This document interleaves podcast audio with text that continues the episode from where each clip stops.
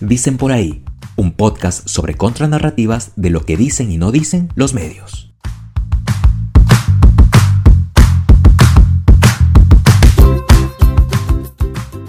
Yo soy Gabriela Quevedo. Y yo soy Sweetie Sobrino. Y en este episodio estreno vamos a analizar qué dicen por ahí sobre la PrEP, la pastilla que ayuda a prevenir el VIH.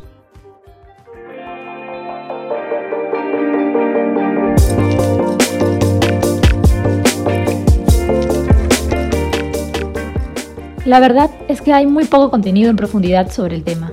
Los medios se limitan a cuestiones superficiales y técnicas del tratamiento y no avanzan en debates sobre la sexualidad y el placer. Además, ciertas coberturas son estigmatizadoras e invisibilizan a las personas usuarias. En este episodio analizaremos dos titulares en concreto y presentaremos los puntos de vista de gente con experiencia en el tema. Manténganse conectados que vamos al primer titular.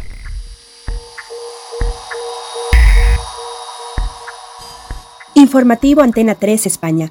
Preocupación por el desuso del preservativo por el aumento del PrEP, un fármaco que evita los contagios de VIH.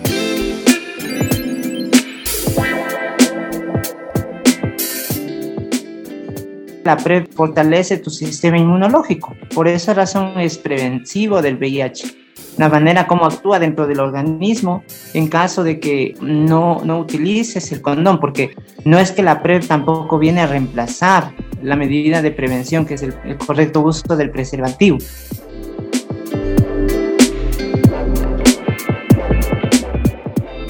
Ella es Rachel Erazo Chamorro, una mujer trans y activista ecuatoriana. Rachel tiene una extensa trayectoria en la militancia por los derechos humanos. Actualmente es presidenta de la asociación Alfil, una entidad que busca el reconocimiento de mujeres trans y lucha contra la transfobia. Rachel es además referente nacional titular de Red Flag Trans, coordinadora nacional de Alianza Mundial contra el Estigma y Discriminación Asociadas al VIH, capítulo Ecuador. Siempre hay que usar el condón en cualquier relación sexual porque como les decía, esto es un complemento, esto es lo que se llama prevención combinada. No solo es el uso correcto del preservativo con lubricante, sino que ahora le agregas la PrEP. Lo que nos comenta Rachel se contrapone a lo que anuncia Antena 3. Aunque una realidad no excluye a la otra, es importante tener en cuenta que no todas las personas que usan la PrEP dejan de utilizar condón. Decir generalidades puede contribuir para la estigmatización de quien utiliza la pastilla quien lo utilice en vez del preservativo va a correr una serie de riesgos, pero es que la vida es riesgo. Este es Fernando Caudevilla. Al hablar de los preservativos, él tiene una opinión bastante flexible. Reconoce su importancia, pero defiende que el no uso también es una cuestión de placer sexual y no necesariamente porque la persona toma la PrEP. La decisión de tomar la pastilla o no de usar el condón o no, y tantas otras relacionadas a la salud sexual, según él, es de cada uno, pero es importante tener en cuenta los riesgos de estas decisiones. Y cuando una mujer utiliza la píldora, pues no se le está todo el rato, oye, cuidado, ¿sabes? Sí que a una mujer que le pone la píldora le advierte de que, se puede infectar de, de, de, infección de transmisión sexual, claro. Pero no se, no, se le pone el mismo peso que se le pone la prevención.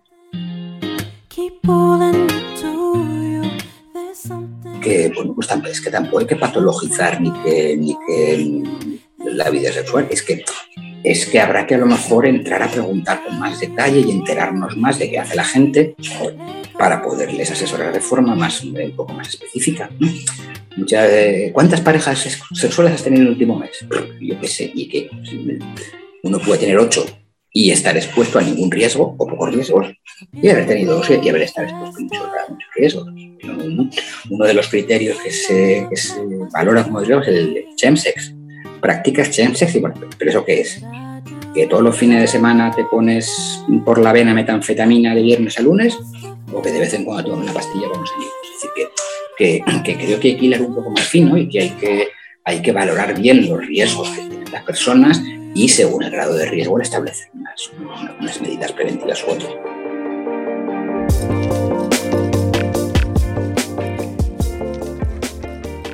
De hecho, tenemos que ir más allá cuando hablamos de salud sexual. Los medios masivos normalmente abordan el tema a partir del miedo.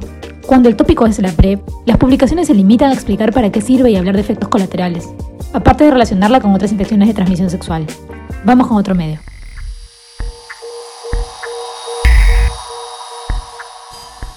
Diario El Confidencial, España. Con PrEP es sin condón. La pastilla que nos salvó del VIH está llenando a España de sífilis.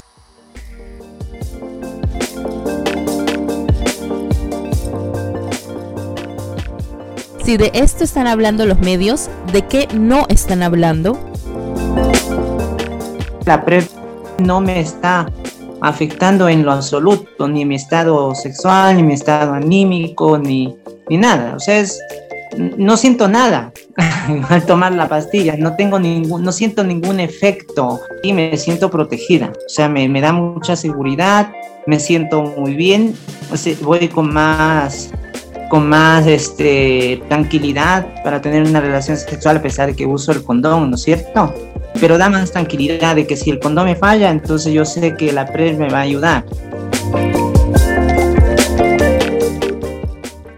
Me enteré del PrEP hace 5 o 6 años. Sí tiene un impacto en la tranquilidad a la hora de vivir mi sexualidad. Uno de los principales cambios que tuve cuando comencé a tomar PrEP fue cuando me di cuenta que mi salud sexual únicamente dependía de mí, no dependía absolutamente de nadie más más que de mí. Y la otra fue que, bueno, también a raíz de esto fue que comencé a disfrutar mucho más mis encuentros sexuales. Este es Gabriel Hameken, que habló de su experiencia con la PrEP al portal AJ en español.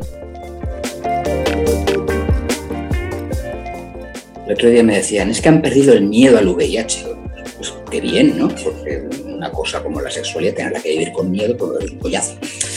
Yo que soy un poquito mayor que vosotros, pues eh, vengo de una generación que está absolutamente traumatizada por el tema del, del preservativo, porque, es cierto que es otro, otro contexto y un contexto en que la gente se moría de, de SIDA, algo que por suerte no vemos en, en este momento.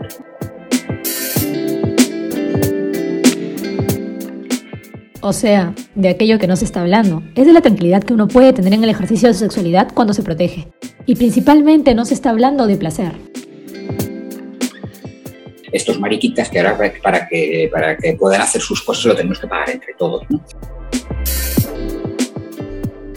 Y también yo creo que falta más información más eh, sobre el tema de la PrEP, ¿no? No hay, no hay suficiente información eh, eso, es, eso es clave para que la gente pueda acceder. Yo creo que hay muchísima gente que, quisiera acceder a la PrEP, pero no sabe, no conoce. También sería responsabilidad del Estado dar este tipo de, de información, ¿no? Como el Ministerio de Salud como ente rector de la salud pública debería asumir esta responsabilidad eh, porque lógicamente este proceso de prevención combinada eh, ayudaría muchísimo que las transmisiones por VIH disminuyan, definitivamente, pero no hay, no hay la política pública en ese aspecto, no la veo, eso sí. La falta de información es incuestionable. Aunque la PrEP esté poco difundida en muchos países, como es el caso de Ecuador, en España, donde el tema está más presente, tampoco se encuentra lo suficiente para informarse con calidad. Como sugirió Joshua, un youtuber mexicano que compartió su experiencia con la PrEP en las redes, la búsqueda por fuentes de confianza es indispensable. Un consejo en general a agentes que se informen bastante sobre eh, la salud sexual. Claro, no, también tienes que ser consciente de que te refieras a una fuente confiable, no vas a ir a cualquier huevada porque también hay cosas estúpidas en internet. O que te informes con un médico de confianza, porque te digo, a mí me ha pasado de que he ido a doctores y el hecho de tratar con temas de salud sexual, pues te tratan horrible. Y a veces, una vez literal, sí me pasó que no me medicaron bien porque se trataba de un tema de salud sexual. Y era por todo el estigma que este doctor tenía, porque se notaba que era un macho ahí horrible.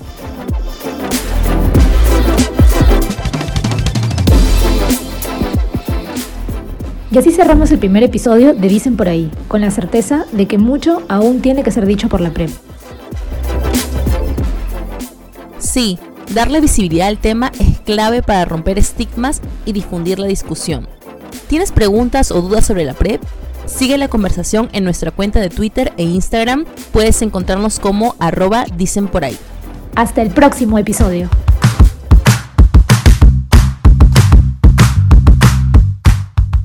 Dicen por ahí, el podcast en el que te contamos las cosas como son.